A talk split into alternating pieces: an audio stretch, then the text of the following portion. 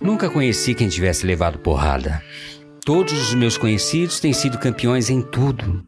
E eu, tantas vezes reles, tantas vezes porco, tantas vezes vil. Eu, tantas vezes irrespondivelmente parasita, indesculpavelmente sujo.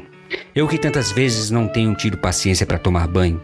Eu que tantas vezes tenho sido ridículo, absurdo, que tenho enrolado os pés publicamente nos tapetes das etiquetas que tenho sido grotesco, mesquinho, submisso e arrogante, que tenho sofrido enxovalhos e calado, que quando não tenho calado tenho sido mais ridículo ainda. Eu que tenho sido cômico às criadas de hotel, eu que tenho sentido piscar de olhos dos moços de fretes, eu que tenho feito vergonhas financeiras, pedindo emprestado sem pagar.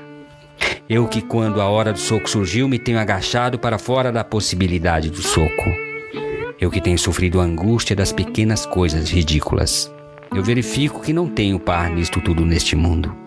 Toda a gente que eu conheço e que fala comigo nunca teve um ato ridículo, nunca sofreu enxovalho, nunca foi senão príncipe. Todos eles príncipes na vida.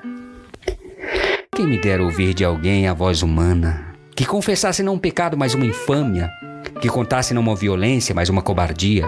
Não, são todos o ideal se usou isso e me falam. Quem há neste mundo que me confessasse que uma vez foi vil? Oh, príncipes, meus irmãos, ai, estou farto de semideuses.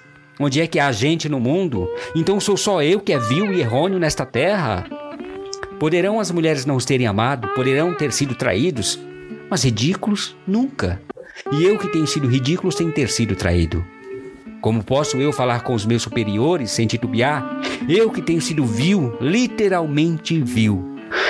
Vil no sentido mesquinho e infame da vileza.